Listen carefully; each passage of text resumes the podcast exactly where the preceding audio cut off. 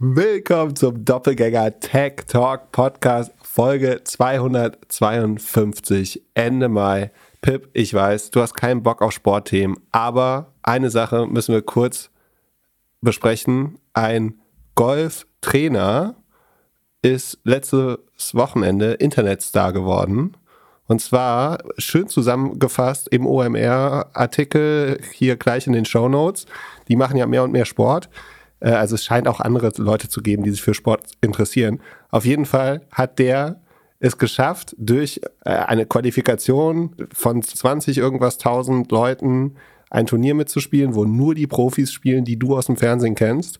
Und hat da tatsächlich gut gespielt und zusätzlich ein Hole-in-One geschlagen. Geschichten The American Golf Dream, würde ich sagen. Und da dich das alles nicht interessiert, nur eine kurze Rechenaufgabe. Okay. Da steht, in dem Artikel steht drin, äh, die Chance für eine Durchschnittsgolferin ein Hole-in-One zu schlagen ist 1 zu 12.500. Oh, das ist gar nicht so schlecht. Nun, wenn ich jetzt neun Loch spiele, also wie du siehst, komme ich vom Golfplatz, wenn ich da neun Loch spiele, da sind zwei Paar 3. Also ein Hole-in-One kannst du eigentlich nur bei einem Paar 3 spielen. Das ist ungefähr so 100 bis 180 Meter lang. Das schaffst du mit einem Schlag. So, und mhm. dann kommt der Ball da rein. Ich habe es noch nie wie, geschafft. Aber wie viel von den neun sind Paar 3, hast du gesagt? Äh, zwei. Oh, okay. Das bedeutet also, um äh, diese 12.500 äh, muss ich irgendwie 6.250 mal neun Loch spielen. Ich würde sagen, ich schaffe es, 109 Loch im Jahr zu spielen. Aber das würde ja bedeuten, ich brauche 62,5 Jahre, um, ja, um einen Hole-in-One zu schlagen. Das klingt richtig. Also ich bin mir sicher, dass das vorher mit dem Taschenrechner ausgerechnet. Ja, aber dann hast du auch gute Chancen, einmal im Leben eins zu, äh, zu schlagen. Ja. Kennst du jemanden, der eins geschlagen hat? Nee. Hm. Du? Nee, ich, äh, nee nicht, nicht wirklich. Ich wollte, wollte gerade fragen, wie wahrscheinlich das ist tatsächlich, dass man äh, einen schlägt. Aber dann ist es ja gar nicht so selten. Also schon selten, aber auch nicht so selten. Aber so, es lässt sich sozusagen als Highlight natürlich viel besser verbreiten heutzutage. Ich glaube, das ist der große Marketingerfolg daran, dass durch die Distribution, Distribution von Kurzvideos, früher wäre das halt einmal in der Sportschau gewesen äh, und einmal bei die wahnsinnigsten Sportereignisse der Welt auf Sat 1 oder sowas. Und dann hätten es wieder alle vergessen. Und jetzt geht es natürlich brutal viral und kann mehrere hundert Millionen Leute wahrscheinlich erreichen. Ja, und also ich habe tatsächlich Gänsehaut gehabt, als ich es gesehen habe. Weil ich gucke sowas ja auch nicht live. Es ist schon so einfach zu faken auch. Ich, ja, gut. Das Ding ist, man glaubt es ja eigentlich. Ich würde es ja gar nicht mehr glauben, weil es so einfach zu faken ist. Ja, mit so vielen Leuten da im, äh, im, äh, im Hintergrund und alles. Aber ja, klar. Es gibt mit AI alles. Da, genau, da ist bestimmt vielleicht ist das die Taschenlampe-App-Idee für AI. Du baust, du machst ein Video von dir mit dem Golfschwung und dann wird daraus ein Hole-in-One-Video. Ja, ja, genug, genug Sport, jetzt lass uns wieder zwei Stunden über AI und Earnings reden. Was hast du so die Woche gemacht? War deine Woche besser als die von Elon Musk? Hast du das Gefühl, er hat eine schlechte Woche? ja. ähm, also vor allem schlechten Tag, würde ich sagen. Genau, also wir können ja mal chronologisch anfangen. Äh, ich glaube vorgestern, nee, war mal das Dienstag, nee, Mittwoch, ähm, wollte auf Twitter ja ähm, Ron DeSantis, der, der Florida-Gouverneur, seine Präsidentschaft bekannt geben und hat sich natürlich äh, das neutralste Netzwerk für Meinungsfreiheit der Welt äh, ausgesucht und in einem Twitter Live, in einer Twitter Live Session mit Elon Musk, Dave, Dave Sachs, dem Gründer von Craft Ventures, ähm, den man auch aus dem All-In-Podcast kennt, äh, für seine kruden, superlibertären slash White-Wing ähm, Verschwörungstheorien. Mit denen zusammen wollte äh, Ron DeSantis, der dann auch sagen, vorsichtig formuliert eher Rechtsausleger ist, hyperkonservativ, hat Waffenrechte verschärft, hat, äh, glaube ich, die, die Gay Rights beschränkt und äh, was hat er noch? Die Abtreibung weiter beschränkt also spielt definitiv sozusagen oder versucht zu sympathisieren mit den konservativsten Rechtsaußenrand äh, der, der Republikaner.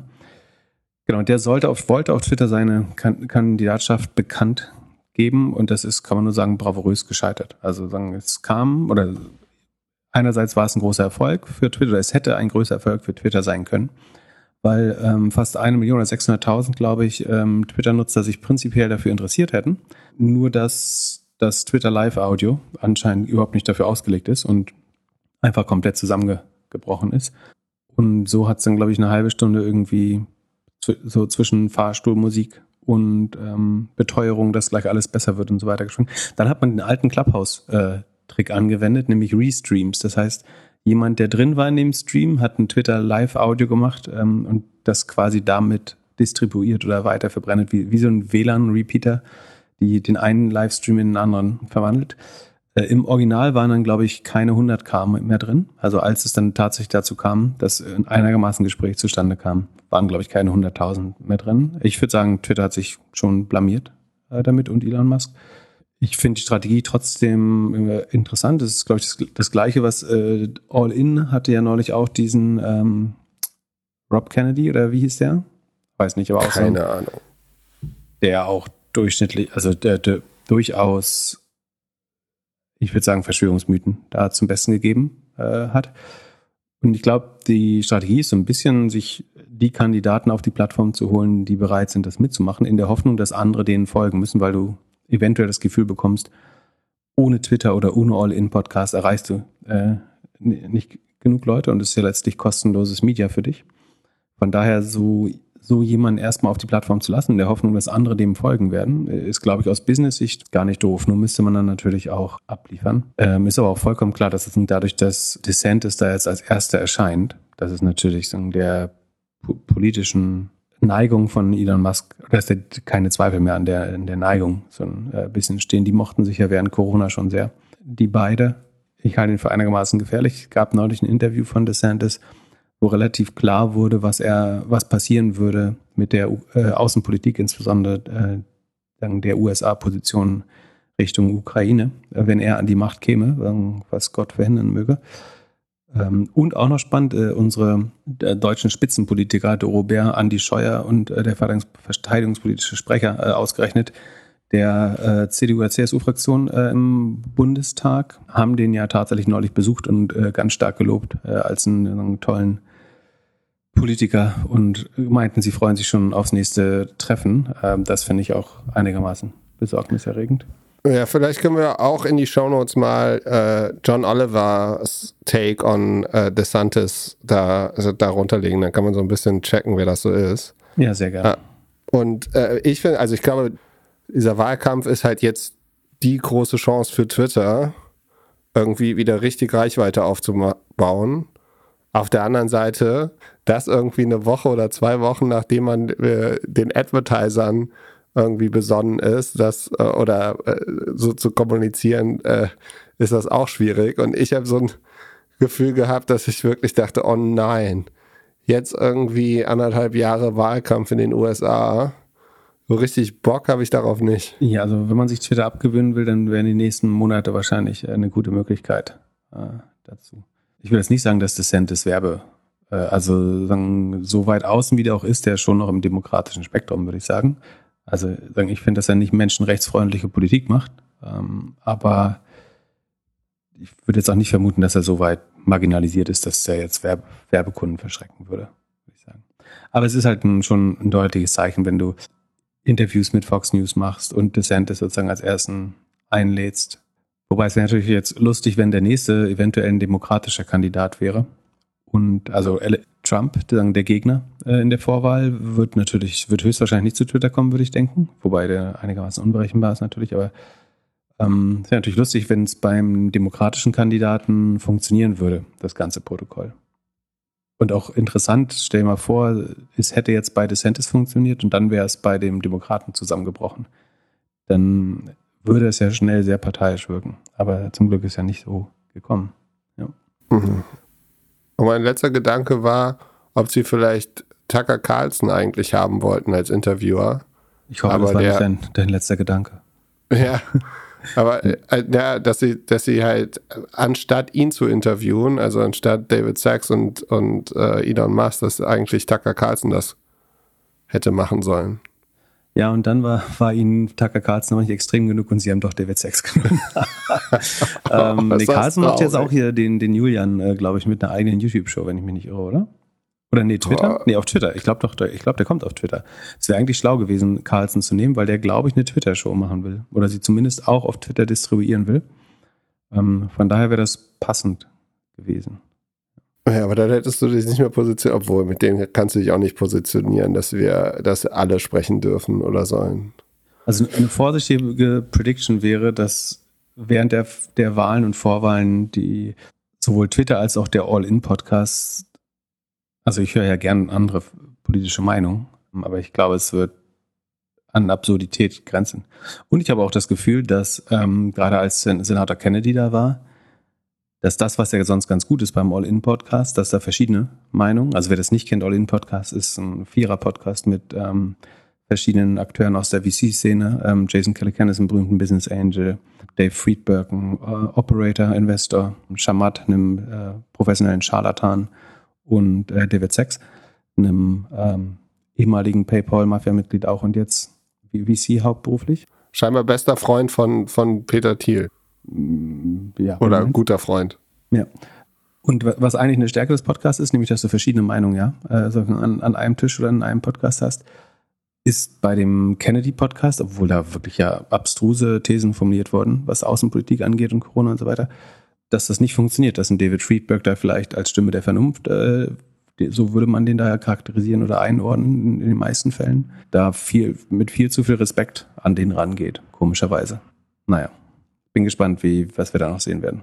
Dann lass uns direkt zum Handelsblatt übergehen. Die haben gestern und heute, beziehungsweise wenn ihr das jetzt am Samstag hört, also Donnerstag und Freitag, die Tesla-Files veröffentlicht. Oder veröffentlicht nicht, sondern darüber berichtet. Ich habe heute Morgen zwei Podcasts gehört, ich glaube Handelsblatt Today in dem einen wurde gesprochen, was so in den Files ist und in, der, in dem anderen, wie sie an diese Files so gekommen sind und wie sie das überprüft haben. Wie findest du die Story?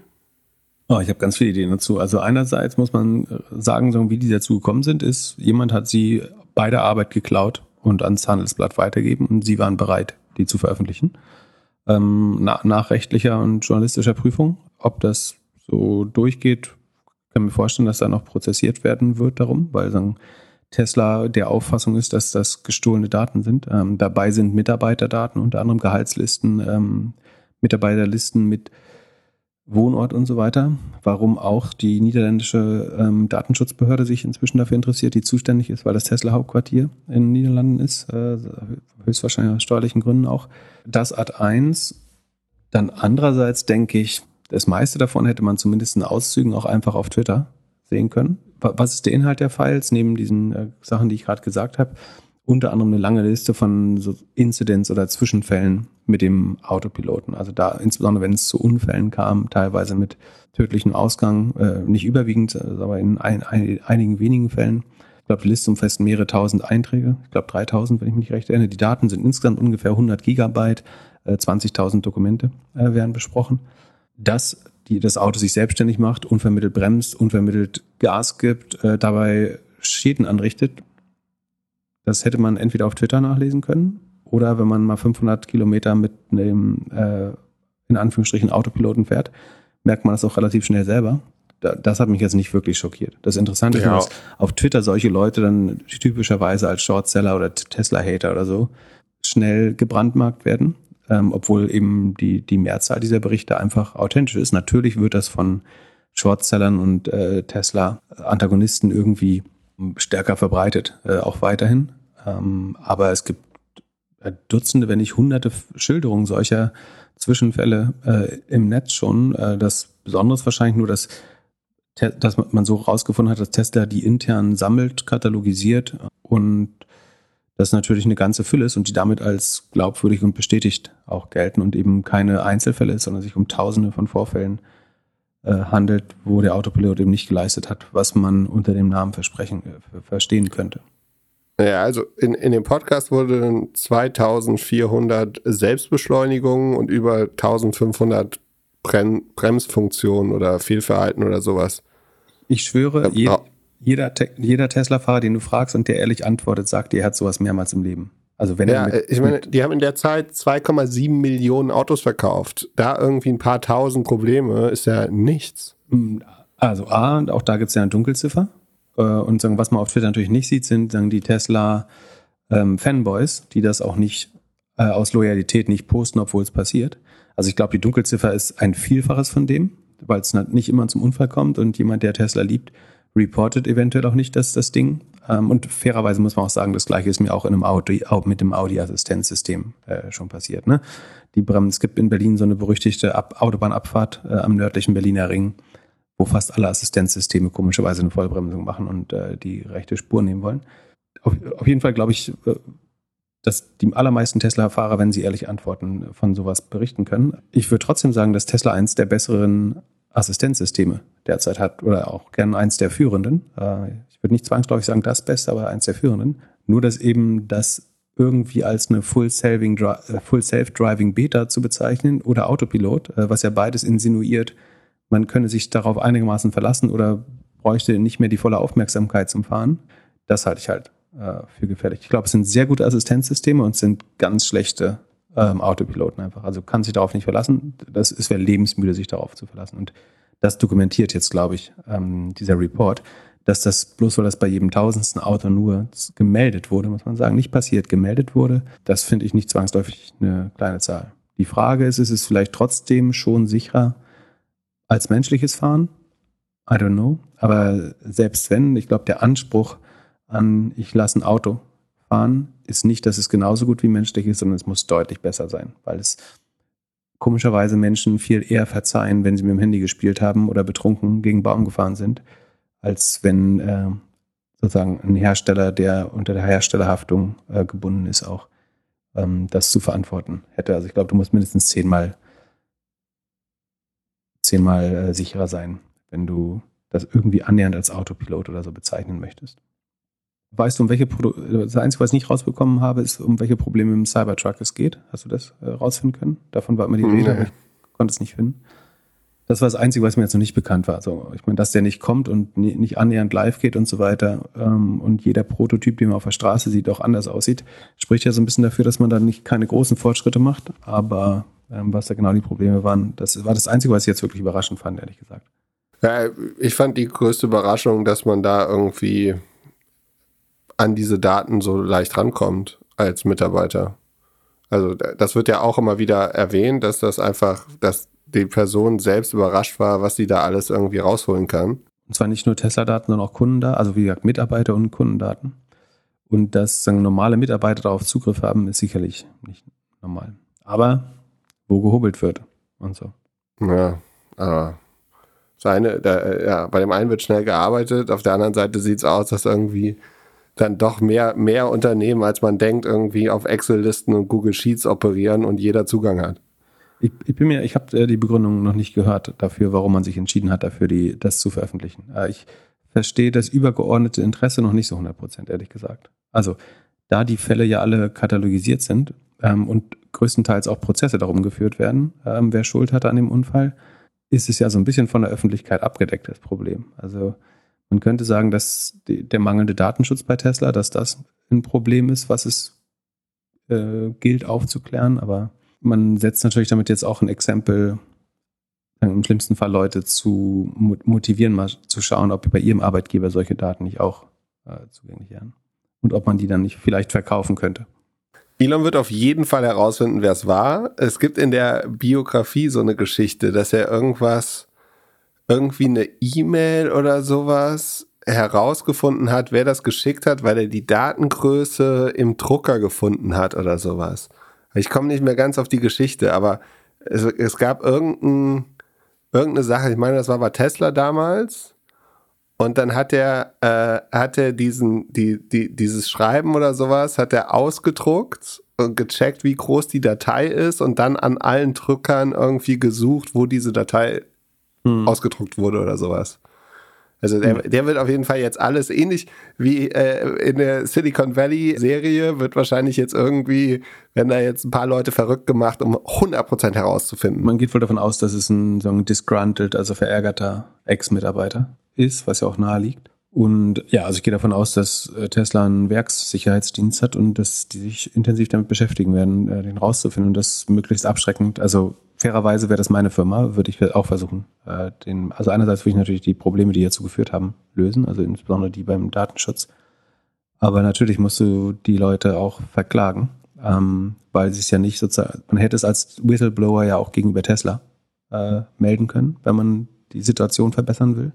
Also ich muss ja nicht zu den Medien gehen damit. Ich kann ja erstmal sagen, ich bin interner Whistleblower und sage, hey, das kann nicht sein, dass ich hier auf diese Daten zugreifen kann dass man damit zuerst zur Presse geht, ähm, spricht ja schon dafür, dass man irgendeine Art von Verärgerung oder Zwist mit Tesla hatte. Und ich glaube, dann ist es auch fair, die Mitarbeiter zu verfolgen, weil du, du musst ja abschrecken, letztlich, damit das nicht wieder passiert. Du kannst natürlich erklären, dass man intern gern auf solche Missstände hingewiesen werden würde ähm, und es nicht darum geht, Leute zum Schweigen zu bringen, aber dass die Reihenfolge der Veröffentlichung eventuell ähm, nicht dem perfekten Prozess, zumindest aus Sicht von Tesla, gefolgt ist. Ich würde gerne nochmal, ähm, vielleicht finde ich auch noch irgendwie einen Artikel oder so, wo besser erklärt ist, worin das übergeordnete Interesse hier liegt, dass die, die Öffentlichkeit davon erfahren muss, ähm, von diesen Missständen. Äh, spannend ist ja auch, warum ausgerechnet das Handelsblatt? Also äh, legt das nahe, dass es ein deutscher Mitarbeiter war eventuell oder wurde es verschiedenen internationalen Medien angeboten und die haben sich dafür nicht interessiert? Das fände ich auch noch interessant. Ja, ja das habe ich mich auch gefragt. Kurze Werbeunterbrechung. Unseren heutigen Sponsor Notion nutze ich jeden Tag für meine Podcast-Notizen. Angefangen habe ich mit einem Dokument pro Folge. Heute habe ich für jedes Thema bzw. jede Firma ein Dokument, welches ich immer wieder erweitere. Somit habe ich über die Jahre eine Datenbank mit allen Doppelgänger-Themen aufgebaut. Und jetzt mit der Notion KI kann ich mich noch besser vorbereiten, weil ich die Notion AI einfach Fragen zu meiner persönlichen Doppelgänger-Datenbank stellen kann. Notion ist ein Ort, an dem jedes Team schreiben, planen, organisieren und die Freude am Spielen wiederentdecken kann. Notion vereint deine Notizen und Dokumente an einem einzigen Ort, der einfach und schön gestaltet ist und in dem KI direkt integriert ist, ohne separates KI-Tool oder zusätzliche Browser-Tabs. Probiere Notion kostenlos aus, gehe einfach auf notion.com/dg für Doppelgänger, alles kleingeschrieben, notion.com/dg und beginne deine Ideen in die Taten umzusetzen. Und durch die Verwendung unseres Links unterstützt du zusätzlich unsere Show notion.com/dg. Viel Spaß mit der weiteren Folge. Werbung Ende. Um Elon abzuschließen, hat er wenigstens eine positive Geschichte diese Woche gehabt mit Neuralink?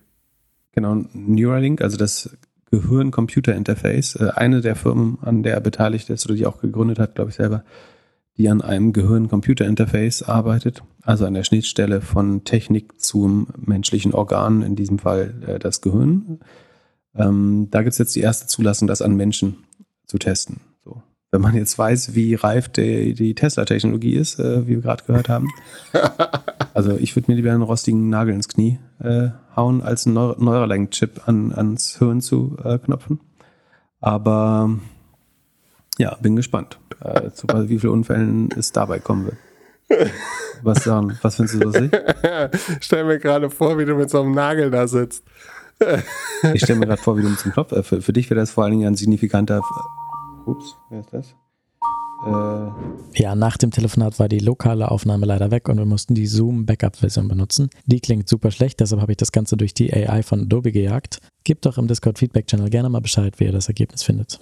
Also, was muss passieren, damit du dir den äh, Chip einpflanzen lässt? Ja, das wäre das Ende des Podcasts. Dann bräuchte ich ja keine dummen Fragen mehr an dich stellen. Weil du dann alles weißt. Also, dann können wir andersrum spielen. Das wäre auch lustig. ja, Kannst du mir mal alles erklären? Das, das würde ja reichen, wenn ich dann meine, meine Stimme abgebe und nicht selber äh, da noch sitzen muss. Also dann würde ich lieber, würde ich lieber sagen, die AI soll in meiner Stimme dir die Welt erklären. Dann kann ich Golf spielen, Pickleball spielen oder andere schöne Sachen machen. Ja, das ist ja sowieso die Zukunft. Wenn, wenn AI kommt, kann, kann, kann viele Leute das ja angeblich. Ja, Bill Gates hat auch ein bisschen über die Zukunft und AI gesprochen und er, er meinte bei einem Goldman Sachs Event jetzt, dass es wohl bald diesen AI-Assistant gibt. Das ist jetzt das, das Red Race, das möchte jeder bauen.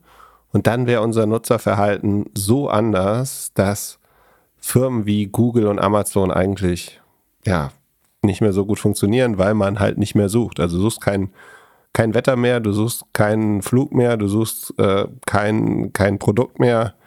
Und ist es so? Ist wirklich jetzt, also wird AI erst zum Katalysator und dann äh, zur Gefahr von Big Tech? Ähm, bestimmt äh, in irgendeiner Art und Weise, aber bei, bei Amazon würde ich sagen, was ist denn der Mehrwert von Amazon? Also A, es ist ja die wahrscheinlich effizienteste Logistikoperation äh, der Welt, ein weltumspannendes Netzwerk von hocheffizienter Logistik. Ähm, das heißt, es würde sie vielleicht sogar noch stärker machen, weil wenn man nicht durch, durch Werbung und bunte Shop-Frontends ständig abgelenkt werden würde, ähm, bräuchte man ja eigentlich nur noch Amazon vielleicht. Also dann würde, würden Kosten nicht noch wichtiger werden dann und dann würde Amazon gewinnen. Plus äh, AWS Prime und so weiter äh, bei Amazon, das ist ja das, was eigentlich Geld verdient. Von daher bin ich mir, was Amazon angeht, gar nicht so sicher. Ähm, was Google angeht, glaube ich schon, dass sie Marktanteile in der Suche verlieren werden, kurzfristig.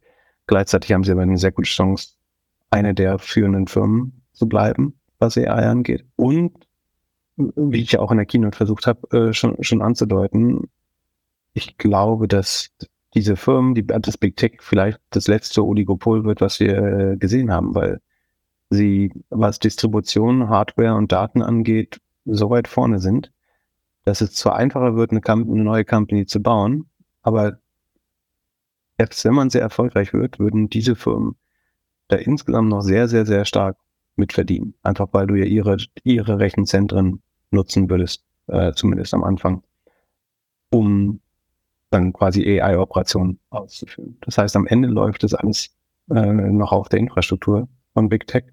Ob sich das irgendwie ändert, das kann schon sein, dass man vielleicht irgendwann auch nicht will, dass Google die Daten hat. Aber ich sehe ähm, sowohl Amazon als auch Google und Microsoft vor allen Dingen, also alle, alle Cloud-Anbieter oder Hyperscale-Anbieter, als kurz- bis mittelfristige Profiteure. Ob langfristig, finde ich unheimlich schwer vorauszusagen. Dazu muss man erstmal sehen, wird es jetzt ein Unternehmen geben, was nicht in direkter Verbindung zu Big Tech steht, das nochmal so relevante Größe erreicht, also sagen wir mal mehrere hundert Millionen Nutzer innerhalb von einem Monat aufbauen kann, dann könnte man überlegen, ob es auch ein Mittel ist, die großen Monopole aufzuknacken und anzugreifen. Aber ich, ich glaube, sagen wir an dem Slack-Beispiel sieht man ja sehr gut, wie wichtig die Distribution ist. Das war auch in der Präsentation drin, dass Slack zwar sehr dynamisch gewachsen ist, aber als Microsoft Teams einfach mal in ihr Standardprodukt mit reingepackt hat, sie auf das Zehnfache der Größe von Slack, glaube ich, ähm, gewachsen sind oder 15-fache. Von daher, ich glaube, man darf nicht unterschätzen, wie wichtig Nutzerzugang und Distribution bleiben werden. Oder anders gesagt, was wird denn das Endgerät sein, mit dem du die AI ansteuerst? Das wird auch dein Telefon sein, da sprechen wir bei Google und Apple exklusiv quasi. Es wird eine Brille sein, da sprechen wir über Apple, vielleicht Meta, vielleicht Snap, vielleicht Google äh, exklusiv. Ähm, es könnte ein kleiner Knopf auf deiner Brust sein oder im, im Ohr. Da sprechen wir über die gängigen Hardwarehersteller, ähm, die da Technologie und ähm, also es, ähm, Software und Hardware vereinen. Es ist doch nicht so, dass wir, also wird jemand ein neues Hardware-Produkt rausbringen und gleichzeitig die beste AI, den besten AI-Agent bauen, halte ich für höchst unwahrscheinlich in Aufsicht der nächsten fünf, sechs Jahre. Ähm, zumindest ich halte es für viel wahrscheinlicher, dass Apple eine Brille rausbringt und die einen AI-Assistenten integriert haben kann, die, der also auch das, das Sichtfeld augmentiert, also wo du dann wirklich per AI dir irgendwelche Overlays auf den Bildschirm, also auf deine Brille geben kannst.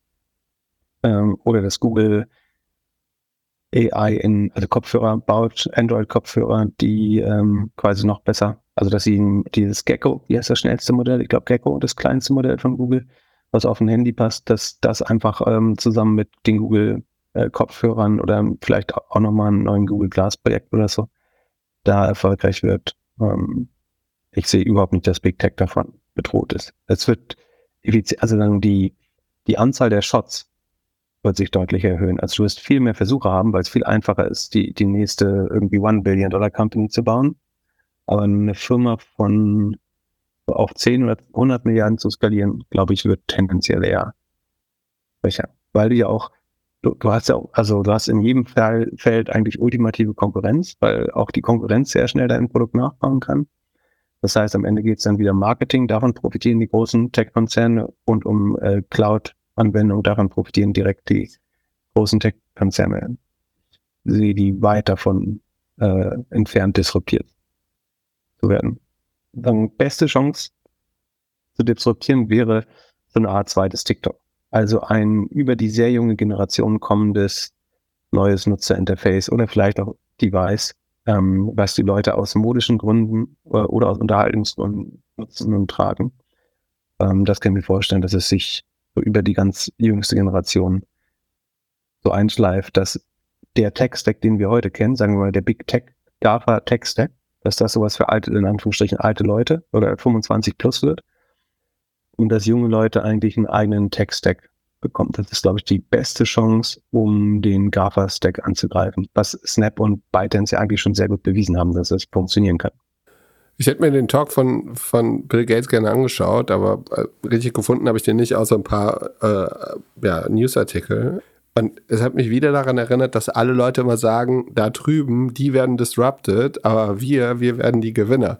Weil, also bevor ich nichts mehr suchen werde und alles irgendwie, also äh, Google und Amazon nicht mehr als Maske habe, wünsche ich mir doch eher, dass man nicht mehr sinnlos, äh, sinnlos irgendwelche Produkt, äh, Sachen auf äh, Excel oder in PowerPoint-Präsentationen eintippt. Also er wird ja, oder Microsoft wird ja genauso disrupted werden wie alle anderen. Es geht ja, also aktuell und, und, und, ja, du hattest, ich meine, mit Adobe gab ja jetzt diese Woche dieses Beispiel von der, von dem Produkt, was die da rausgebracht haben, dass sie das nutzen äh, und da vielleicht auch eher als Gewinner aussehen, aber bei Microsoft, ähm, also braucht man noch die ganzen Lizenzen für Word und Office und alles? Ich, ich würde da lustigerweise genau die gleiche Analogie machen wie im Consumer-Markt, nämlich dass auch da wird zu sein, dass alte Unternehmen werden sich doch niemals von Microsoft trennen. Und gleichzeitig wird es vielleicht eine neue Generation von Startups geben, die halt komplett von Anfang an auf Notion äh, arbeiten und vielleicht Pitch oder dem New Enterprise Stack, wenn du so möchtest, dass die vielleicht nie wieder Microsoft Produkt anfassen, wobei sie es ja müssen, um zum Beispiel Calls mit den Enterprises zu machen, müssen sie halt wieder lustigerweise auf Teams umsteigen, weil die eventuell sagen, nee, wir wollen eure komische Conferencing Solution nicht. Aber prinzipiell glaube ich, dass es da ganz ähnlich aussehen könnte, nämlich dass die, die jüngste Generation von Unternehmen, also Startups, vielleicht Microsoft nicht mehr anfasst, aber die, die meisten Seats sind halt in großen Enterprise-Firmen und ich glaube, da wirst du es nicht so einfach rausbekommen, ehrlich gesagt. Es handelt sich hierbei nicht um Anlageberatung. Man sollte aufgrund des Gehörten keine Kauf- und Verkaufsentscheidungen zu Aktien und anderen Wertpapieren treffen. Es besteht immer das Risiko eines Totalverlustes. Solltet ihr dennoch aufgrund der Informationen im Podcast handeln, handelt ihr stets auf eigenes Risiko und wir können unmöglich für etwaige Verluste haften. Alles könnt ihr auch nochmal unter doppelgänger.io slash disclaimer nachlesen. Hast du uns Earnings mitgebracht? Genau, wir haben diese Woche ein paar spannende, die ich ausgesucht habe. Wir fangen mal an mit, äh, wir machen halt mal gegenläufig, alphabetisch, äh, fangen mit Zoom an. Genau, Zoom macht äh, eben Videotelefonie, sollte inzwischen jeder kennen. Verlangsamt sich im Wachstum eigentlich sagen, seit den Corona-Nachwehen immer weiter, ist, bis es auf Nullwachstum gegangen ist. Und im Moment sind wir dabei, dass zum Vorquartal der Umsatz das erste Mal sogar schrumpft um ein Prozent. Gegenüber dem Vorjahr ist man aber noch drei Prozent äh, im Plus. Schaut man sich die Zahlen weiter an, sieht man, dass die Rohmarge ganz stabil bleibt bei 76 Prozent, was echt ganz gut ist. Aber Problem ist, dass die, die Aufwendungen, die sogenannten operativen äh, Ausgaben oder Operating, Operating Expenses, ähm, zu denen eben Forschung und Entwicklung, äh, Sales und Marketing und General und Admin gehört, um dass die um 33 Prozent steigen weiter. Ne? Also die Zoom hat die die Kosten bei Zoom explodieren einfach, obwohl der Umsatz nicht mehr wächst. Ähm, man versucht so ein bisschen zu zeigen, dass das Enterprise-Business, also das Geschäft mit größeren Kunden, ähm, weiter wächst, aber gleichzeitig verliert man wahrscheinlich kleinere Nutzer, also unter zehn äh, Anwender, ähm, immer mehr an Google und äh, Microsoft Teams. Und dadurch wird es einfach schwer, äh, auch langfristig zu wachsen. Und dadurch, dass die Kosten eben schnell, viel schneller steigen als der Umsatz, gibt man nach und nach die gesamte ähm, Profitabilität aus. Also im Rekordquartal hat Zoom mal ähm, eigentlich eine Milliarde operatives Ergebnis nach Gap gemacht und jetzt im Q1 sind es nur noch 10 Millionen, die sie äh, machen. Also eine Milliarde im Jahr vorher, sagen wir 250 Millionen. Und Im besten Quartal hatten sie mal fast 300 Millionen. Jetzt sind wir nur noch bei 10 Millionen äh, operativen Gewinn. Das heißt, ähm, wird das mit den Kosten so weitergehen, werden wir bald wieder in den negativen Bereich zurückgehen. Nicht beim Cashflow, aber zumindest bei äh, operativen Ergebnis nach Gap, ähm, weil da die Aktienoptionen, die ausgeteilt werden, auch mit drin sind. Und das wäre natürlich eher ungünstig. Das heißt, man wundert sich, warum bei Zoom nicht nochmal deutlich mehr Leute gehen müssen. Auch. Ähm, ich glaube, es gab da Entlassungen, aber es sieht noch nicht so aus, als wären es ausreichend viele gewesen. Die Zahlen waren trotzdem nicht so schlecht wie erwartet und die Aktie hat, glaube ich, relativ positiv äh, reagiert, wenn ich mich nicht irre. Aber ja, fernab von, von großartigen Zahlen, würde ich jetzt sagen. Ja, Moment mal kurz. Also positiv reagiert. Ich sehe eher so letzten fünf Tage minus fünf Prozent, minus sechs Prozent. Also Barron's sagt, Zoom Stock jumps on strong earnings and improved outlook. Mhm. Oh, sieht meine Kurve ein bisschen anders aus. Aber kurz hoch und dann runter. Ja, okay. genau, kurzfristig war. Aber meine, die Reaktion auf die Zahlen, darum geht es ja. Ob sie jetzt im Wochenverlauf das wieder an, abgegeben haben, ist eine andere Frage. Genau, also ähm, definitiv nicht hochgesprungen ist der Kurs von Snowflake äh, nach den Zahlen. Ähm, schon vorab kann man sagen, es lag wie so oft, äh, wenn die Zahlen, weil die Zahlen sind gar nicht so schlecht, aber es lag am Ausblick, also der Guidance in die Zukunft, dass das laufende Quartal, das Q2, in dem wir uns jetzt befinden, also Q1 wurde ja reported. Und jetzt befinden wir uns im Q2 und für dieses Q2 wird immer eine Guidance gemacht oder eine Voraussage getroffen, ein Ausblick. Und der war zu konservativ dem Markt. Äh, und deswegen ist so, glaube ich, so äh, anfangs 12, später bis zu 16 Prozent ähm, in die roten Zahlen gerutscht im Verlauf des Handelstags zu den Zahlen, die waren, wie gesagt, eigentlich gar nicht so schlecht. Man wächst noch 48 Prozent. Vor anderthalb Jahren waren es noch dreistellige Wachstumsraten, aber das war auch klar, dass das nicht ewig halten kann. Immerhin äh, für die jetzige Zeit 48 Prozent finde ich nicht schlecht. Die Kosten, Cost of Revenue, also die Kosten der Leistungserstellung, ähm, wachsen nur mit 42 Prozent. Das heißt, der Rohertrag, die Gross Profit, dehnt sich aus.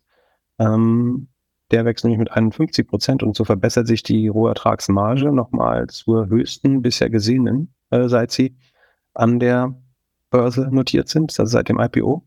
Und zwar ist von 65 Prozent auf 66,4 Prozent hochgegangen. Das ist bei Snowflake insbesondere deswegen auch wichtig, weil ähm, oft moniert wird, dass das Modell nicht auf die volle SaaS-Marge von um die 80 Prozent kommt, die man gern sehen würde, weil Snowflake Snowflake verkauft quasi Datenspeicher in der Cloud und Rechenzeit auf diesen Daten in der Cloud. Und die kaufen sie halt selber bei den großen Hyperscalern ein. Und deswegen haben sie quasi in Anführungsstrichen nur zwei Drittel Marge, weil sie ein Drittel eben direkt an, an Amazon, äh, Azure oder Google weitergeben, je nachdem, wo sie hosten. Aber dass sie hier von 65 auf 66,4 hochkommt, würde ich sagen, ist auf jeden Fall schon ein gutes Signal. Also dass sie vor allem, weil sie es auch konsequent steigern können. Vor zwei Jahren waren sie noch unter 60 Prozent. Jetzt sind sie schon bei 66. Ähm, wenn man da irgendwann über 70 kommt, ist das, macht das Modell definitiv nochmal ähm, attraktiver. Wo sie nicht wirklich einen operativen Hebel zeigen, ist bei den operativen Ausgaben, denn die steigen um 48 Prozent eigentlich genau im gleichen Maß wie das Revenue. Ähm, dadurch wird man nur minimal äh, profitabler im Vorjahr minus 45 Prozent operative Marge, jetzt trotzdem noch minus 44 Prozent. Das ist halt das 1 Prozent mehr Rohmarge, was sie rausgeholt haben. Die operativen Ausgaben, wie gesagt, leider äh, steigen noch sehr. Man muss einfach sagen, dass Snowflake mit viel, mit viel Selbstvertrauen weiter heiert. Ähm, also die Angestellten sind 38 Prozent über dem Vorjahr, also während alle großen Tech-Konzerne eigentlich Leute entlassen, hat Zoom den Headcount zum Vorquartal nochmal um äh, fast 500 Leute erhöht ähm, und hat fast 2000 Leute mehr als vor einem Jahr äh, inzwischen in der Belegschaft. Du meinst Snowflake, nicht Zoom. Habe ich Zoom gesagt? Ich meine Snowflake ja. natürlich, genau. Also wir sind jetzt bei 6.300 Angestellten. Ähm, es waren noch 4.500 äh, vor einem Jahr. Äh, das verlangsamt sich zwar das Hiring, aber wie gesagt, es ist noch 40 Prozent über dem Vorjahr. Ich glaube, man müsste hier schon ein bisschen auf die Bremse treten, äh, langsam dann würde man auch die Profitabilität steigern, die wie gesagt mit minus 44 Prozent äh, nicht großartig ist. Diese minus 44 Prozent, das entspricht 270 Millionen ungefähr von 624 Millionen Umsatz, macht man 273 Millionen Verlust, also diese minus 44 Prozent. Das ist eigentlich allein die Share-Based Compensation in Höhe von 645 Millionen würde man diese Aktienoption abziehen, was man aber nicht machen sollte, aber würde man sie abziehen, dann ist der Cashflow von Snowflake ähm, deutlich positiv. Das heißt, äh, das, was jetzt wirklich belastet die Aktionäre, ist eigentlich die Verbesserung ähm, Finanzierungsbedarf wird Snowflake höchstwahrscheinlich nicht mehr haben. Ansonsten of 40 bleibt über 53. Die äh, Magic Numbers mit 0,42 jetzt wirklich nicht mehr optimal, aber es ist eben auch eine schwere Zeit. Und die Net Revenue Retention ist mit 151 schon noch sehr, sehr gut, würde ich sagen. Also es bleibt die Rekordzahl, glaube ich, aus der SaaS-Branche für äh, Revenue Retention. Also NRA von 151 heißt einfach gesagt, dass jemand, der dieses Jahr 100 Dollar ausgibt mit Snowflake, nächstes Jahr 150 Dollar oder 151 Dollar ausgeben wird. Ähm, das ist letztlich die Expansion, die automatisch in immer mehr Datenhaltung und immer mehr Rechenzeit auf diesen Daten basiert. Die Hoffnung, die ich langfristig, also mittelfristig, leidet Snowflake sicherlich darunter, dass Unternehmen jetzt mehr und mehr auf solche Kosten auch achten und mal überlegen, brauche ich eigentlich diese ganzen Daten. Aber mittelfristig wäre meine Hoffnung, dass Unternehmen dazu neigen werden, wieder mehr Daten zu speichern, ähm, einfach weil diese Daten eventuell hilfreich sein könnten, um AI-Anwendungen äh, darauf aufbauend äh, zu programmieren. Davon könnte Snowflake programmieren. Und was vielleicht noch spannend ist, ähm, also neben dem schlechten Ausblick, ähm, der die Anleger verschreckt hat, hat Snowflake auch noch bekannt gegeben, dass sie Niva, die Suchmaschine, äh, Subscription-Based Suchmaschine, über die wir letztes Mal gesprochen haben, akquiriert hat. Da fragen sich alle so ein bisschen, wo, warum, was soll das, warum brauchen die eine Konsumentensuchmaschine? Die selber sagen, dass sie glauben, sie können Suchtechnologie innerhalb der Snowflake-Anwendung nutzen. Ich könnte mir vorstellen, dass so eine Mischung aus Equihire und Technologie kaufen ist.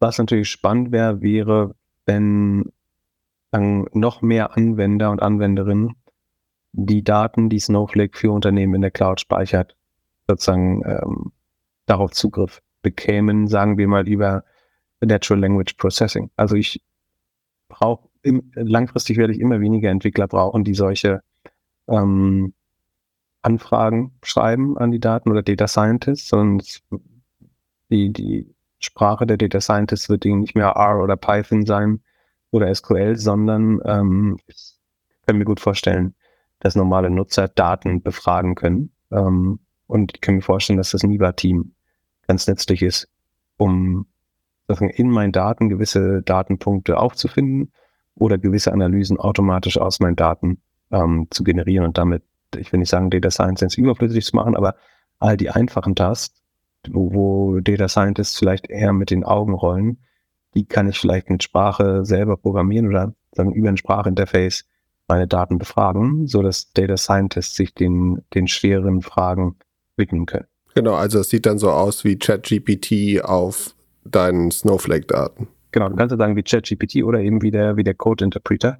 Eigentlich wie eine Mischung. Ich stelle die Frage an ChatGPT und was dahinter dann arbeitet, ist, ist der Code-Interpreter. Vielleicht der. Also er muss die Daten erstmal die richtigen Daten finden und äh, dann kann er eben mir die, die Schlüsse, die ich daraus haben will, vielleicht schon selber ziehen. Genau. Eat this, Bill Gates. Kein Mensch braucht mehr PowerPoint oder deine Excel-Tabellen. Also ich meine, was definitiv geben wird, dass irgendwie sowas wie DCF-Modelle oder sowas, dass du das vollkommen automatisch aus der, also sagen wir mal, du schaust dir bei einer Due Diligence ein Unternehmen an und willst dir dein Standard äh, irgendwie McKinsey, BCG oder äh, KKR, was auch immer, DCF-Modell da reinhauen. Ich glaube schon, dass du dann sagen kannst, hol mir die und die Daten aus dem Data Warehouse, ähm, mach den und den Wert zum Treiber des Umsatzes, die Kundenanzahl äh, oder so, und baue mir darauf basierend ein DCF-Modell. Und dann hast du zumindest eine, eine gute Basis äh, und, und sparst viel Zeit damit. Das, das glaube ich schon. Was haben wir noch für Earnings? Ja, gute Frage. Was haben wir noch? Äh, UiPath können wir noch machen noch. Ähm, das kommt eigentlich nach dem S. Na gut, äh, obwohl der, das Kürzel Path kommt äh, vorher. UiPath macht RPA, das ist Robotic Process Automation. Ähm, das heißt, sie helfen Unternehmen dabei, wiederkehrende Tasks zu automatisieren. Ein typisches Beispiel Rechnungseingang, Mahnwesen ähm, und so weiter. Und denen ging es in, in, der Vergangenheit nicht so gut, haben jetzt gar nicht so schlechte Zahlen geliefert, äh, fand ich. Also das Wachstum geht wieder auf 15 Prozent hoch, das ist nicht wahnsinnig gut, aber ähm, da es zuvor schon bei 6% oder sogar minus 9% im Vorquartal war, sind ähm, 15% beim Lizenzwachstum und äh, 18% beim Gesamt äh, Revenue. Ist jetzt gar nicht so schlecht, aber es ist unter dem Vorquartal, muss man schon auch sagen. Man macht weiterhin noch einen operativen Verlust von 16%. Auch das ist aber nur den, äh, Share, der Share-Based Compensation geschuldet. Äh, Cashflow ist tatsächlich ähm, positiv, zumindest in diesem ersten Quartal. Also das bewegt sich in die richtige Richtung, hauptsächlich weil man die Kosten ähm, gut im Griff bekommen hat. Da gab es verschiedene Entlassungswellen. Ähm, man ist jetzt bei minus drei Prozent Kosten gegenüber dem Vorjahr. Dann kann auch ein moderater Gewinnanstieg von 18 Prozent gegenüber dem Vorjahr zu einer Verbesserung der Ertragslage führen. Ähm, die Aussichten waren aber trotzdem nicht großartig und deswegen war die Börse, glaube ich, nicht allzu positiv überrascht von den Zahlen. Also die, die Zahlen fürs Quartal ein bisschen besser als gedacht, würde ich denken, aber äh, auch da der Aussicht, glaube ich, sehr skeptisch. Und die, es ist insgesamt sehr schwer abzuschätzen, inwiefern das Modell jetzt ähm, stark wachsen wird in Zukunft. Wobei das Service Revenue, muss man sagen, wächst mit 27 Prozent. Das ist ja eigentlich ähm, schon ganz okay. Ach du, übrigens, das, äh, das haben wir gar nicht im Sheet, aber das muss ich mal nachholen. Äh, Nvidia hat ja diese Woche auch reported. Äh, und ich habe natürlich so, seit meiner Beschäftigung mit AI überlegt natürlich viel, was, was sind die Schaukelverkäufer, was sind die Gewinner. Äh, und da kommt man logischerweise eigentlich immer auf so das Triple Nvidia, die die Integrated Circuits bauen, ähm, TSMC, die die Halbleiter bauen, ASML, die die Maschinen zur Produktion bauen, äh, der, der Halbleiter, äh, also das ist quasi die Wertschöpfungskette, die, die direkteste und die führenden Unternehmen da drin. Und natürlich sind die auch alle sauteuer. Und dann dachte ich, na, boah, Nvidia ist schon so teuer und so gut gelaufen. Kaufst, kaufst du mal nicht überteuert. Dann haben die jetzt aber gute Zahlen reported und die Prognose angehoben wieder und sind an einem Tag fast 30 Prozent hochgegangen zwischenzeitlich, dann mit plus 24 Prozent noch was geschlossen. Äh, ich hatte allein drei Leute, die mir geschrieben haben, äh, dass sie sich geärgert haben, nicht noch gekauft zu haben. Die haben sich dieses Jahr mehr als verdoppelt, deutlich mehr als verdoppelt jetzt nach dem neuesten Anstieg. Ist schon verrückt. So ein ganz klarer Gewinner und du denkst, der Marktpreis die eigentlich fair. Jetzt gehen sie nochmal 25 Prozent hoch. Also ich bin mir nicht sicher, ob man sie nochmal günstiger bekommt, ehrlich gesagt. Aber ich habe jetzt, äh, also A, auch gar nicht so viel Liquidität, aber hat, hat man sich natürlich geärgert. So die 24 Prozent an einem, einem Tag. All-time high. Ja, total krass.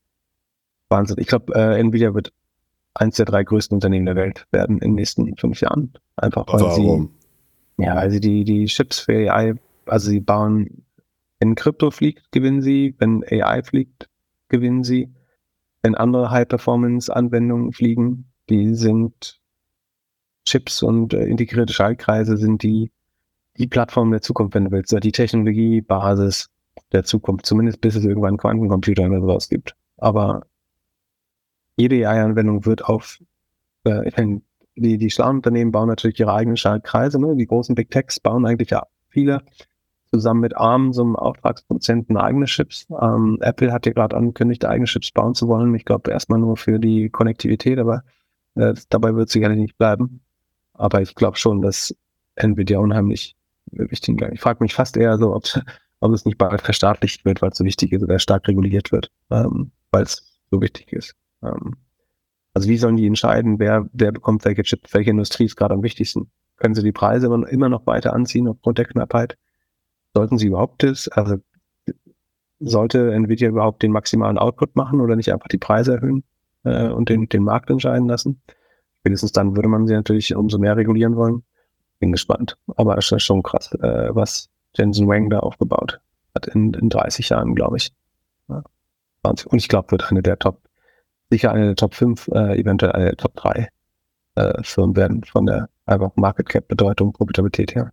Das heißt, du shiftest, shiftest jetzt deine Microsoft, äh, deine Microsoft-Aktien zu Nvidia rüber, oder wie? Nee, nee, mache ich nicht, sonst hätte ich das ja gesagt. Aber und selbst dann wäre es keine Empfehlung, aber ja, ich glaube, dass Microsoft ja auch ein großer Profiteur ist. Durch, durch Azure äh, und verschiedene andere Sachen. Aber mir kam Nvidia einfach furchtbar teuer vor.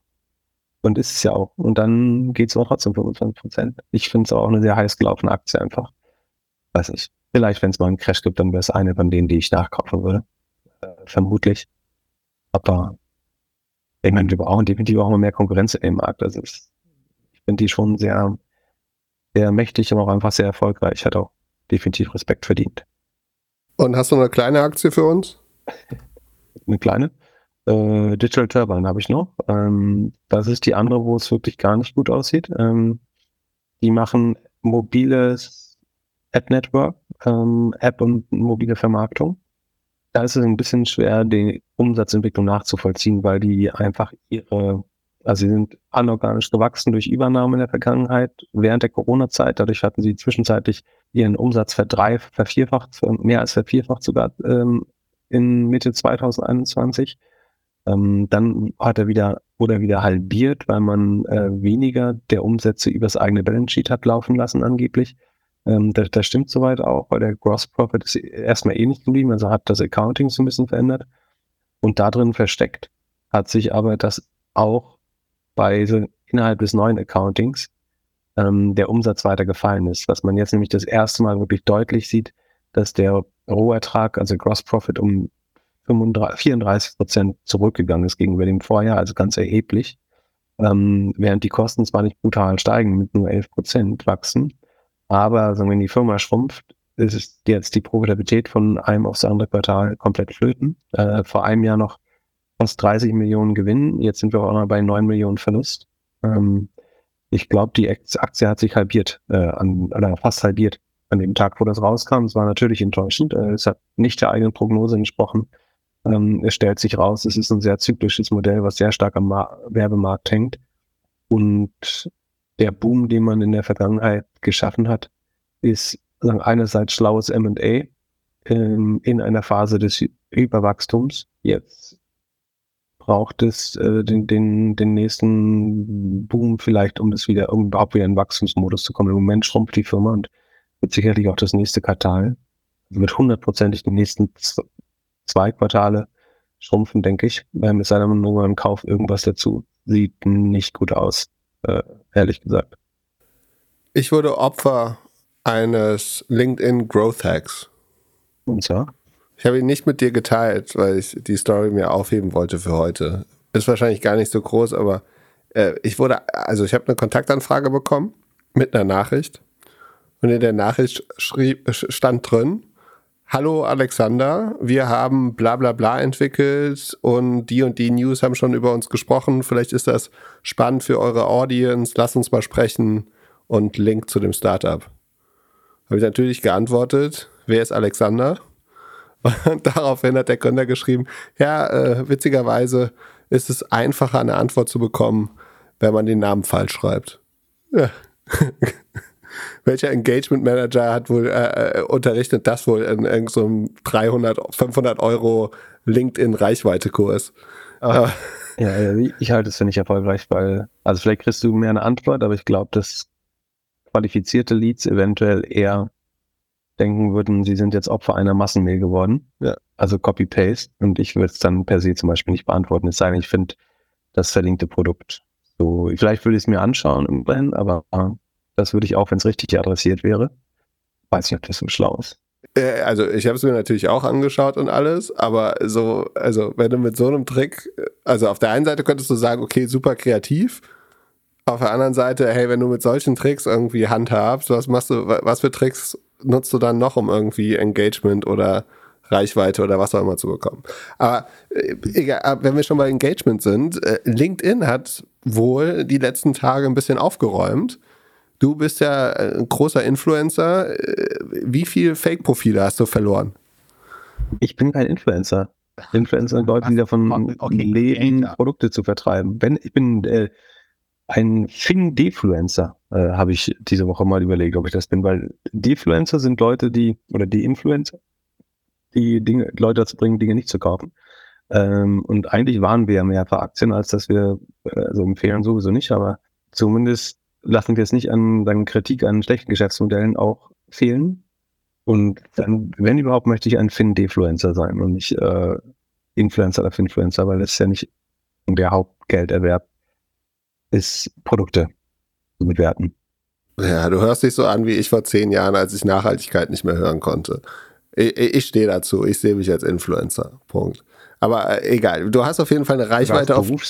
Das ist ja ein Unterschied, ob du Leute beeinflusst. Äh, das würde ich nicht absprechen, logischerweise. aber trotzdem ist mein Berufsbild nicht Influencer. Okay. Aber du hast eine Reichweite. Ist deine Reichweite jetzt geringer als vorher auf LinkedIn? Also genau, was LinkedIn gemacht hat, ist, sie haben angekündigt aufzuräumen, oder weiß gar nicht, ob sie es angekündigt haben, aber es hat sich herausgestellt, dass sie ähm, Fake-User gepurged haben. Also sie haben versucht, dann einer großen äh, Maßnahme Fake-Nutzer zu erkennen und diese von der Plattform zu löschen. So prinzipiell haben soziale Netzwerke kein übergeordnetes Interesse, das zu tun, weil das natürlich ihre Nutzerzahlen äh, sinken lässt. Andererseits ähm, verbessert sich eventuell natürlich die Durchschnittsqualität der teilnehmenden Nutzer. Und so ist es gekommen, dass es gibt ja noch diese alte Influencer-Tabelle der deutschen LinkedIn-Influencer, die wir mal gemacht haben. Doppelgänger.io slash VIP. Ach genau, das funktioniert noch, der Link, genau. Das kann man noch aufrufen und da gibt es jetzt eine neue Spalte, die heißt, ich äh, markiere die mal, dann kann man das ein bisschen besser sehen. Ähm, Sekunde, machen wir so einen roten Rahmen drum. Also die Spalte mit dem roten Rahmen ist quasi jetzt die neue Anzahl im Mai und dahinter gibt es eine Spalte Followers Purge, das ist die Veränderung gegenüber dem der letzten Messung. Das war, wann auch immer wir die Tabelle, war schlau oder keinen Stichtag ranzumachen von mir. Also wann auch immer wir die Tabelle erstellt haben. Und da, dahinter gibt es noch eine Spalte, die prozentuale Veränderung. Und was man sagen kann, ist, dass ähm, für den Durchschnitt der Leute hier, man muss vorab schicken, was man hier sieht, ist die Nettoveränderung. Ne? Also es kann zum Beispiel sein, dass ich 10.000 hinzugewonnen habe äh, über die letzten Monate, seit wir diese Tabelle gemacht haben. Und dann wurden wieder 10.000 jetzt auch gelöscht, einfach weil in meinen alten Followern aus irgendeinem Grund Fake-Accounts waren. Ne? Also es ist die, der Nettoanstieg oder Nettoverfall, den man sieht. Ähm, das ist jetzt nicht nur die Auswirkung der Maßnahme. Ähm, und das andere, was man sagen muss, ist, dass sollte jetzt ein Account so aussehen, als hätte er eventuell besonders viele verloren, dann kann es natürlich immer sein, dass insbesondere diese Top 20 Influencer oder äh, äh, Top 20 äh, LinkedIn-Persönlichkeiten, die in Anführungsstrichen leiden oder profitieren ja von dem Phänomen, dass sie, wenn neue Accounts auf LinkedIn kommen oder auch bestehende Accounts einfach rumbrowsen, dass sie vorgeschlagen werden äh, mit einer erhöhten Wahrscheinlichkeit, denen zu folgen. Ne? Ähm, also Andreas van der Heid oder ähm, damals der Z, Leo Sophie Kramer, Mia Meck und so weiter, die werden dir einfach besonders häufig vorgeschlagen, äh, wenn du auf LinkedIn surfst und noch nicht vielen anderen Sachen folgst und LinkedIn noch gar nicht weiß, wofür du dich interessierst, dann äh, sind diese Personen einfach oft darunter. Das heißt, die, deswegen ist deren Engagement teilweise auch besonders low, weil eventuell Leute, die jetzt nicht 100% aktiv nachgefragt haben, ähm, also die haben jetzt nicht gesucht, wo, wo finde ich hier eigentlich äh, Tina Müller auf LinkedIn, sondern vielleicht wurde Tina Müller einfach vorgeschlagen und deswegen hat man äh, damals schnell Follow geklickt. Und deswegen ist ganz oft deren Engagement-Rate relativ niedrig. Ähm, und so kann es natürlich auch sein, dass wenn gewisse Bots ähm, geschaffen werden oder Fake-Nutzer geschaffen werden, dass die auch automatisch diesen Nutzern folgen. Das, also was ich sagen will, ist, es muss nicht deren Schuld sein, wenn die besonders viele Fake-Nutzer haben, sondern es ist sogar zu erwarten, dass Menschen, die in den oberen 20 sind, um scheinbar echte Profile zu erstellen, vielleicht sogar besonders viele Fake-Nutzer hätten. Jetzt muss man auch dazu sagen, dass Fake-Nutzer in aller Regel nicht aus Deutschland geschaffen werden und dass diese Personen internationalen Nutzern vorgeschlagen werden, schon relativ niedrig ist. Das, das kommt nochmal relativierend dazu. Ja, ich will nur, nur sagen, wenn wir jetzt vielleicht ein paar Accounts anschauen, das heißt nicht zwangsläufig, dass die selber Fake-Nutzer irgendwie akquiriert haben, gekauft haben oder so. Es könnte auch eine Agentur gewesen sein und sie wussten gar nichts davon. Es könnte auch sein, dass es eine bösartige dritte Person ist, die ihnen schlechte Nutzer gekauft hat, um sie zu diskreditieren. Ähm, es könnte auch sein, dass sie aufgrund von irgendwelchen massenkreierten Accounts in Anführungsstrichen Opfer davor geworden sind. Ähm, Im Schnitt haben diese Accounts zwei Prozent Nutzer hinzugewonnen in der Zeit, was ja logisch ist. Und über die Zeit gewinnst du in der Regel mehr Follower hinzu. Ähm, und deswegen ist der Durchschnitt plus zwei Prozent.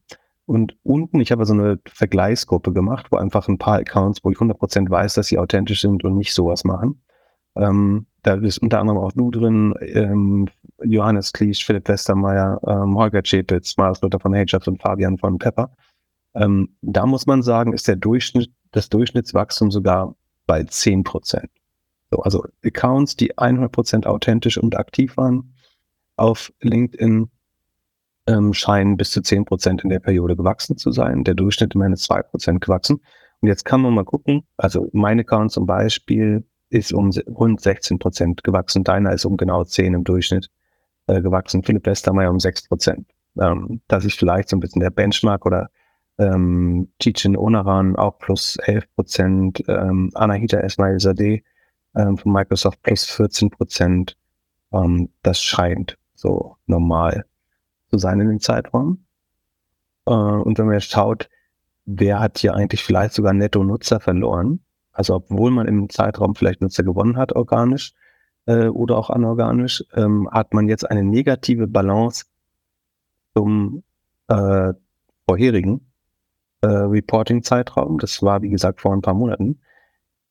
Dann geben wir also einer der größeren, der größte Account, Andreas van der Heid, äh, ist netto noch im Plus. Bin mir sicher, der hat ein paar verloren, aber netto ist er im Zeitraum 1% oder 1,1% im Plus. Nummer zwei war damals Frank Thelen, der hat rund 30.000 Nutzer oder Follower verloren. Wie gesagt, es könnte auch heißen, er hat 20 gewonnen und 50 verloren.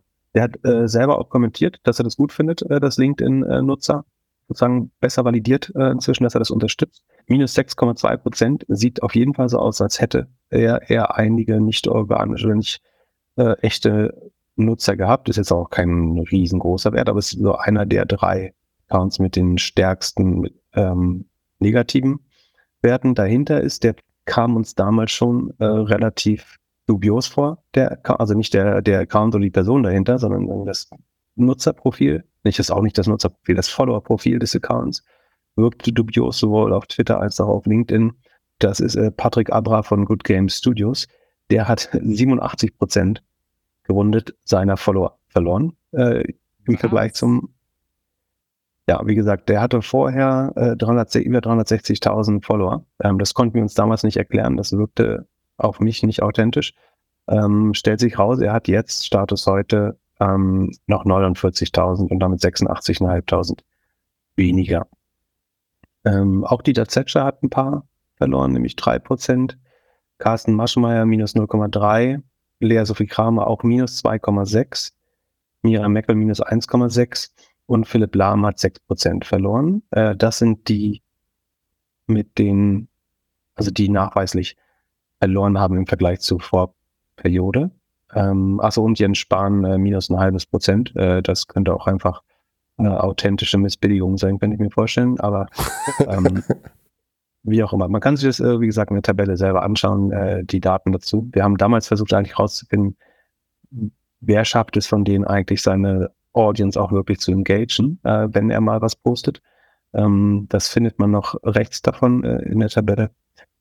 Genau, ich würde sagen, es ist jetzt nichts super, äh, ich will es gar nicht skandalisieren. Es gibt, ich sehe da jetzt nichts, was äh, besonders äh, groß ist. Wie gesagt, es kann immer sein, dass irgendein Dienstleister oder so da mal ein paar Follower hinzugefügt hat, damit es größer aussieht. Bis auf diesen einen Account, wie gesagt, der auch letztes Mal dubios aussah vom, vom Follower-Profil her, sehe ich da jetzt keinen Grund, dass irgendjemand massiv Follower gekauft hätte. Was ich spannend finde, ist schon, dass eben im Schnitt. Also ich habe lustigerweise an dem Tag mal geschaut. Ich will nicht sagen kein, aber ich habe weniger als ein Prozent verloren. Also ich sehe keinen Unterschied. Äh, ich will es aber nicht ausschließen, dass jetzt vielleicht 10, 20 oder sogar 100 von 41.000 verschwunden sind. Äh, ich gucke das ehrlich gesagt nicht jeden Tag an, aber ich weiß ungefähr mal, sagen wir auf einen Tausender, in welchem Bereich ich mich bewege. Ähm, deswegen würde ich sagen, dass 100 Prozent natürliche Accounts plus die niemals in den Top 20 waren, also niemals diese Massenfollower bekommen haben, dass die eigentlich keinen großen Effekt spüren sollte. Ich würde mich wundern, wenn die irgendeinen ähm, Effekt spüren. Ja, ich habe mich gerade gefragt, wie die zustande kommen. Also es könnte ja auch sein, dass die irgendwie so programmiert sind, dass sie diese ganzen Leute, also diese ganzen Standard-Leute sofort anklicken. Ja, also es ist, es ist, gar nicht so einfach, äh, die zu programmieren. Ähm, LinkedIn, ist, LinkedIn hat, ist sehr, sehr gut darin, automatisierte Requests festzustellen. Und sagen, was einen bei einer langsamen Zugverbindung oft nervt, nämlich dass alles asynchron bei LinkedIn geladen wird, äh, die meisten Features, und man nicht gut von so Feature zu Feature springen kann, sondern man muss, man, man braucht eigentlich immer eine Internetverbindung, um das zu laden. Das macht es gleichzeitig auch schon deutlich schwerer, nochmal äh, Requests zu schicken und irgendwelchen Leuten zu folgen. Ich glaube, es ist will nicht sagen, es ist unmöglich, aber es ist sehr schwer. Und am Ende stelle ich mir eher so vor, dass da jemand vor 40 Handys sitzt und das einigermaßen manuell macht. Ähm, die, guten Clickfarm-Fotos von damals, die noch für, für App Store-Bewertungen genutzt worden sind. Genau, genau. Weil, du ähm, kannst auf jeden Fall. die aber nicht in Deutschland halt. Das ist der Unterschied. Die ist sehr unwahrscheinlich, dass ausgerechnet die dann ähm, zuerst Christian Klein von SAP folgen oder so. Ähm, der hat, ich will es gar nicht insinuieren, der hat hier gar kein Problem. Der ist plus 5 Prozent, also sieht nicht so aus. Philipp Lahm vielleicht schon eher, der hat minus 5,9 auch. Ähm, Thomas Müller war plus 7,5 zum Beispiel. Also Philipp Lahm würde ich fast sagen, der ist hier ein Outlier auch eher negativ, minus 6 Prozent ist schon ganz ordentlich. Da würde ich sagen, da hat vielleicht auch mal jemand äh, was gemacht in der Vergangenheit. Ja. Nein, also es gibt hier, kein, hier es versteckt sich hier kein großer Skandal dahinter. Ähm, wir haben es nur mal versucht zu quantifizieren. Fakt ist, den Durchschnittsnutzer betrifft das einfach überhaupt nicht. Und ja. äh, wie gesagt, wer, wer wirklich massiv eingekauft hat, den scheint das sehr stark zu betreffen. Also 86 Prozent, das ist sechs von sieben Followern ähm, verloren. Und sagen, was jetzt hier leicht negativ ist, irgendwie so, ähm, die, die jetzt minus zwei irgendwas haben oder eben minus sechs bei, bei, bei Frank und äh, Philipp Lahm. Da gab es vielleicht mal einen Dienstleister oder auch eine, eine dritte Partei, muss ja gar nicht äh, unter deiner Kontrolle sein wieder was gemacht haben und dann geht es jetzt wieder weg und das, wie gesagt, es hilft einem ja auch nichts. Also jede einigermaßen vernünftige Agentur würde, wenn man jetzt Geld damit verdienen möchte, dann würde jede schlaue Agentur sowieso ähm, für echtes Engagement auf den Posts zahlen, irgendwie die durchschnittlich, durchschnittlich engaged Audience und nicht für die Anzahl der Follower, weil das, wie man ja in der ursprünglichen Tabelle sehr gut sieht, ist das die, die schlechteste Metrik, äh, um darauf zu schließen, ob jemand schafft, eine Message zu verbreiten. Dafür ist es viel schlauer, eben sich die letzten zehn Posts mal anzuschauen und ähm, wie viele Leute damit äh, erreicht worden sind. Um das Thema abzuschließen und dass du deine Tabelle nochmal aktualisieren kannst, wir haben in Folge 222 darüber gesprochen. Das war am 11. Februar. Achso, dann mache ich das mal hier. Dann steht hier statt Today jetzt äh, 11, 23. Sehr gut. Dann ist das jetzt auch äh, richtig. Also der erste Datenpunkt ist vom September 21, das ist die OMR-Liste gewesen. Dann gibt es Februar äh, 23 und jetzt gibt es quasi Mai 23 äh, Daten. Genau. Und äh, Lob an dich wieder. Du hattest die Idee tatsächlich, das mal mit der Tabelle ähm, nachzuverfolgen und es ist definitiv eine schlaue Frage äh, gewesen, auch wenn sich sagen, der die Insights jetzt ähm, relativ begrenzt halten.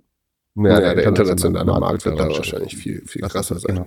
Wir posten Wo wir gerade über Authenti Authentizität äh, sprechen. Ähm, wir haben ja jetzt ein paar Mal dieses Projekt WordCoin, ähm, woran auch Adam, äh, sorry, Sam Altman beteiligt ist, ähm, erwähnt. Wolltest du gerade Adam Newman sagen? Ich weiß auch nicht, warum Sam Altman. da geht es ja letztlich darum, dass, dass, äh, was ich mir vermutet habe, dass man irgendeinen Authentifizierungslayer braucht oder Identity Layer um überhaupt noch festzustellen, welche Nachricht kommt von einem Menschen und welche nicht. Ähm, das könnte man eben per Iris-Scan, Fingerabdruck und so weiter machen. Da erschien mir WordCoin jetzt vielleicht nicht zwangsläufig, weil es auf der Blockchain ist, aber weil ich den, den, das Problem auf jeden Fall sehe, eine ganz spannende Lösung zu sein. Und jetzt stellt sich schon raus, dass die ersten chinesischen äh, Nutzer, Menschen in Afrika, Geld für ihre Iris, für den Iris-Scan zahlen, um Identitäten no quasi way zu kaufen. Also es sieht leider so aus, als würde WorldCoin eventuell ein Problem lösen und dabei zehn neue schaffen. Weil natürlich kannst du jemandem auf der Straße 10 Dollar geben, wenn er einmal in so ein Gerät guckt, äh, dann hast du, sagen wir, von einem äh, obdachlosen Menschen äh, den, den Iris-Scan gekauft oder eben, wenn du zahlst afrikanischen Menschen in Bangladesch, irgendwelchen dritte Weltstaaten, kannst du dir einfach Identitäten kaufen und auch damit wahrscheinlich Schindluder treiben. Äh, das war sicherlich so nicht vorgesehen. Ähm, gleichzeitig will man sicherlich nicht den gesamten Ausweis oder sowas auf einer Blockchain haben, um das zu verändern. Da sieht man jetzt zumindest erste Probleme auch mit dieser scheinbar guten Lösung oder zumindest im Ansatz klang. Das fand ich ganz interessant und erfolgsversprechend. Aber es ist halt weit weg davon, in irgendeiner Art sicher zu sein. Sam Altman übrigens gerade auf PR-Tour in Deutschland, äh, falls du es nicht weißt, war an der TUM in München, äh, hat, glaube ich, auch verschiedene äh, größere Unternehmen mehr oder weniger öffentlich äh, getroffen, ein paar Presse Termin gemacht. Äh, so wie auch äh, Sundar Pichai, der Google-CEO, äh, war vor, vorgestern, glaube ich, in Brüssel, äh, dann weiter nach Berlin gechattet, wurde in Berliner Luxushotels gesehen und hat unter anderem die Sponsorship der ähm, Frauennationalmannschaft, glaube ich, dann wird DFB-Partner für die Frauennationalmannschaft bekannt gegeben, ähm, hat Wirtschaftsminister Habeck getroffen, über Klima und AI geredet. Ähm, es gab große US-Charme-Offensive äh, mal wieder äh, in Deutschland auf Tour. Also alle wollen den AI-Access in Europa haben. Und äh, Sam Altman hat natürlich auch unseren deutschen Sam Altman äh, getroffen. Carsten Maschmeyer hat äh, ein Foto gepostet, wie er ihnen im Würgegriff hält. Äh, was wolltest du gerade sagen, Entschuldigung? Äh, die machen alle PR-Tour, damit sie hier die AI anschalten dürfen. Oder am Leben lassen dürfen. Ja, äh, ich, ich glaube schon, dass man, also man will ja Regulierungen und gleichzeitig will man aber nicht, dass die Regulierung heißt, wir verbieten das jetzt äh, für Europa. Und das ist sicherlich ein Grund, warum man äh, in Brüssel äh, unterwegs ist äh, oder auch direkt in Deutschland.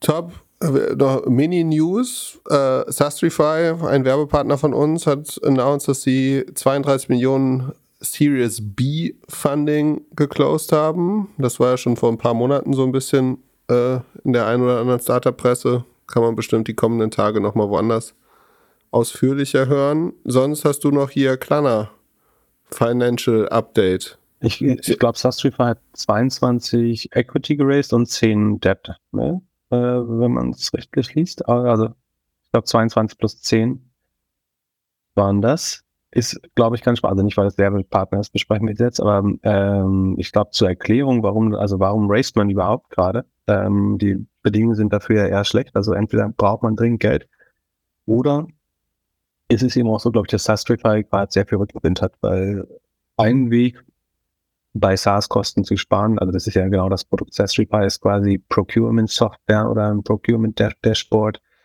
für SaaS Lizenzeinkauf. Also einfach mal schauen, zahle ich nicht irgendwie zu viel, überdecken sich Lizenzen nicht, ähm, habe ich Features nicht in zwei Produkten gerade, die ich kaufe und kann das, äh, wenn ich das Feature auf eine andere Software rüberhole, kann ich vielleicht einen anderen Vertrag kündigen.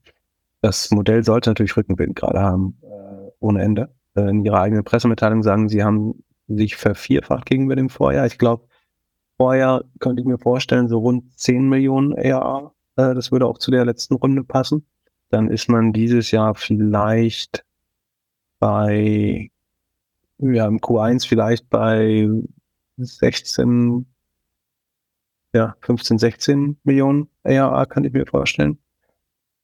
Ja, ähm, und natürlich schien, würde denken, ein relativ kapitaleffizientes Produkt. Also ich könnte vielleicht ähm, verbrennen sie jetzt nicht ähm, 20 Millionen im Jahr damit ähm, sondern könnte mir vorstellen, dass sowas in der Rule of 40 drin ist. Ich guck mal kurz, wer da investiert hatte. Ich glaube, in der letzten, letzten Runde jetzt war es Endate, äh, war es Endate oder Ende IT? Also man sagt, glaube ich, immer Endite Capital, aber eigentlich ist es ähm, Job van der Ende, also von Ende Moll. Der ist inzwischen raus, aber das ist der VC, den der gegründet hat, Endate. Ähm, oder Endate. Oder IT. Ach, was weiß ich, Endite. Und vorher, ich glaube, seit der Seed-Runde schon dabei ähm, HV äh, Capital, äh, Firstmark äh, in der A dazugekommen, haben auch beide mit investiert. Ähm, scheint eins der besseren Investments zu sein. Und ich glaube, wie gesagt, hat sehr viel Rückenwind gerade vom Markt, weil natürlich äh, es vielleicht eine der besseren Möglichkeiten ist, die der SaaS-Kosten Herr zu werden. Cool. Dann letzte News, Klarna-Zahlen. Ich habe das Gefühl, wir reden so oft über Klarna, die scheinen jeden Monat zu reporten, aber es ist jedes Quartal, ne? Zahlen gibt es auch nur quartalsweise von denen. Äh, das ist ja eher untypisch, weil sie noch gar nicht an der Börse sind, aber ich glaube, weil sie ein öffentlicher Schuldner sind oder so, äh, müssen, müssen sie schon, oder weil sie bankreguliert sind, müssen sie schon äh, vorher reporten. Ähm, ich will es gar nicht allzu lang machen. Also ich würde sagen, dass Klarna gegen das herausgegebene Ziel, dass sie diesen Sommer profitabel sein möchten, wieder, waren sie einmal ganz am Anfang, eigentlich ganz gut delivered. Äh, das Wachstum ist zwar runter auf Umsatzwachstum nur noch 12 Prozent gegenüber dem Vorjahr. Also von High Growth Company sind sie wirklich weit entfernt. Äh, Revenue plus 12 Prozent, GMV plus 13 Prozent. ähm, Net Operating Income, so ein bisschen was unterm Strich übrig bleibt, immer noch plus 21 Prozent. Die operative Marge immer noch minus 28 Prozent. Das ist eigentlich zu viel dafür, wie langsam sie wachsen. Aber bedenkt man, dass sie vor einem Jahr noch bei minus 72 Prozent waren, haben sie die Kosten wirklich sehr schön eingebremst, vor allen Dingen die Kreditausfälle. Ja, da sieht man mal, wie freihändig die vorher Kredite vergeben haben müssen. Die haben sie gegenüber dem Vorjahr quasi halbiert auf nur noch 0,37 Prozent des GMV, was ausfällt, beziehungsweise 18 Prozent des äh, Operating Income. Das war vor einem halben Jahr wirklich noch doppelt so hoch. Also das Risikoprofil der eigenen Kredite hat man deutlich äh, verbessert und ich würde es fast nicht mehr ausschließen. Äh, es wird ein bisschen knapp. Äh, wahrscheinlich wird man sagen, wir meinten unser Adjusted ähm, Comprehensive Ergebnis irgendwie hier. Genau, äh, nach, nach Kapstadt, Urlaub und allem. Genau. Also der Verlust beträgt im Moment pro Quartal noch ähm, 1,2 Milliarden sind das, glaube ich, schwedische Kronen. Das sind 1, äh, sind 120 Millionen äh, Euro wenn, rund, wenn ich mich nicht irre. Also 28 Prozent sind schon noch eine Menge. Aber sagen wir mal, wenn es weiter in die gleiche Richtung geht, dann kommen sie auf jeden Fall in einstellige Verluste gegen Ende des Jahres. Und dann nach irgendeiner adjustierten Logik vielleicht auch ganz kurz zum Break-Even. Die Frage ist eben, was machen Sie dann? Also wollen Sie dann eine profitable Company sein, die noch mit 12 Prozent wächst? Oder wollen Sie das einmal beweisen, Geld raisen und dann wieder Vollgas geben?